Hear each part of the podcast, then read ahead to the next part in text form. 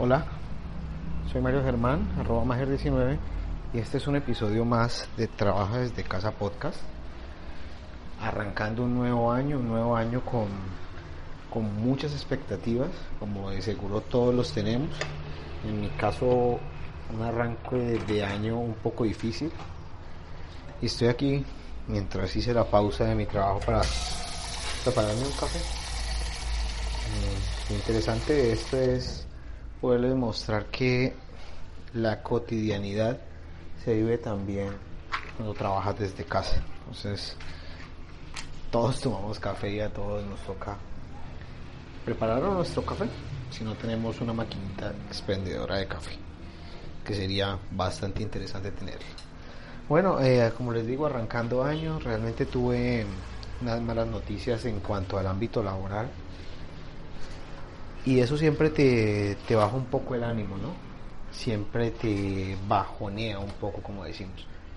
Pero arrancando este año me propuse que este podcast tiene que grabarse y tenía la cita para hoy, así que pese a las dificultades, pues no quiero dejar de grabar porque uno de los objetivos de este podcast para este año es poder, en mi caso, crear una comunidad de oyentes que sea interesante, a quienes se les pueda transmitir eh, lo que se hace en el día a día y poder tener quien desde el otro lado de un feedback, ¿no?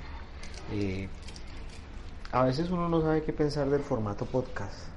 En mi caso, a veces podría decir uno que te decepciona el, el hecho de no poder llegar a más gente ya que primero el formato podcast es algo que llega a muy pocas personas. Si tú le preguntas en la calle a alguien, es bastante probable que no sepa qué es un podcast.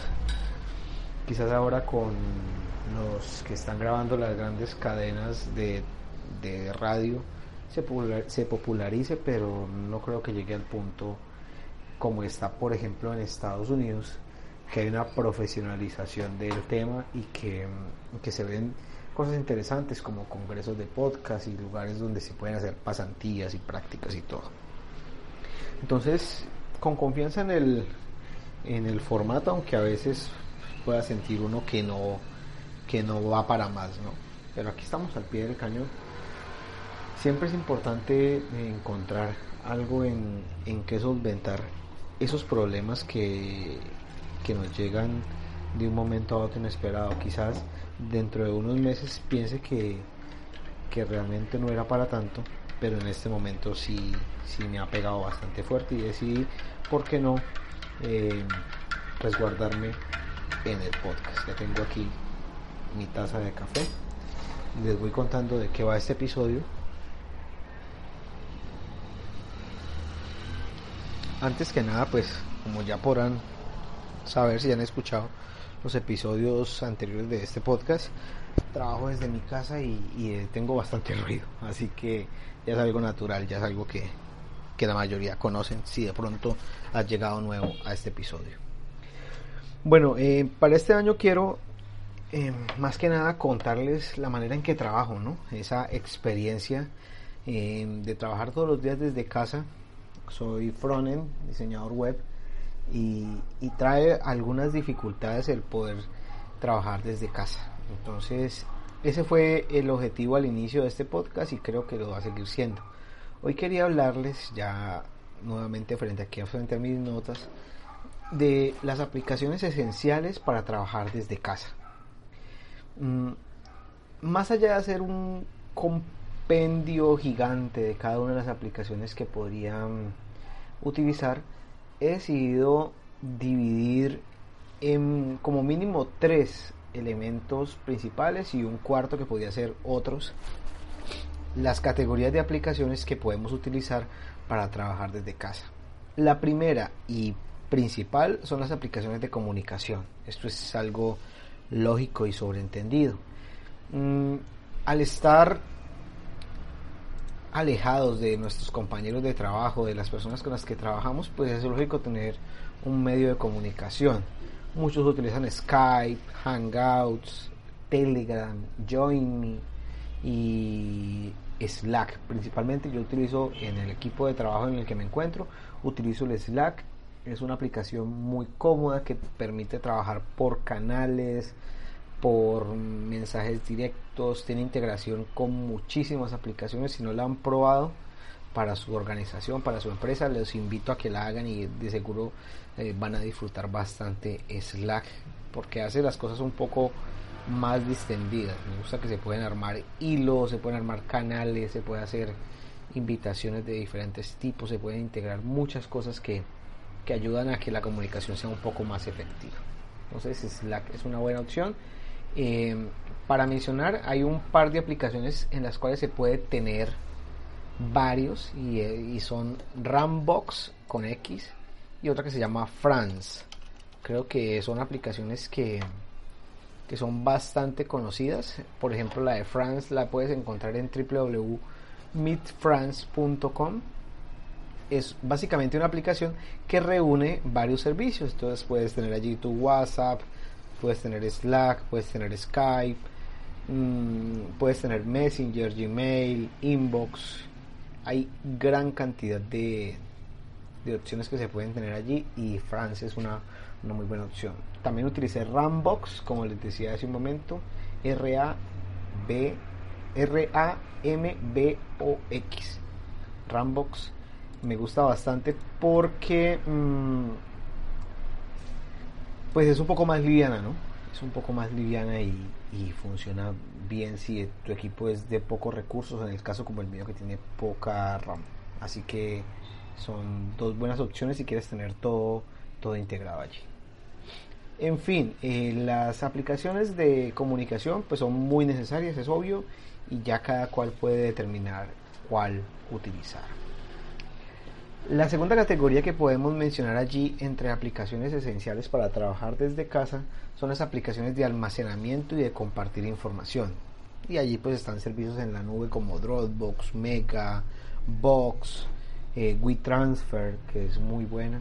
En lo particular pues utilizo Dropbox y, es la que, la que se puede integrar más fácilmente con Slack o la que tenemos integrada con Slack y entonces pues facilita muchísimo las cosas. Eso es una buena opción y se las recomiendo, aunque creo que debe haber poca gente hoy en día que no conozca Dropbox.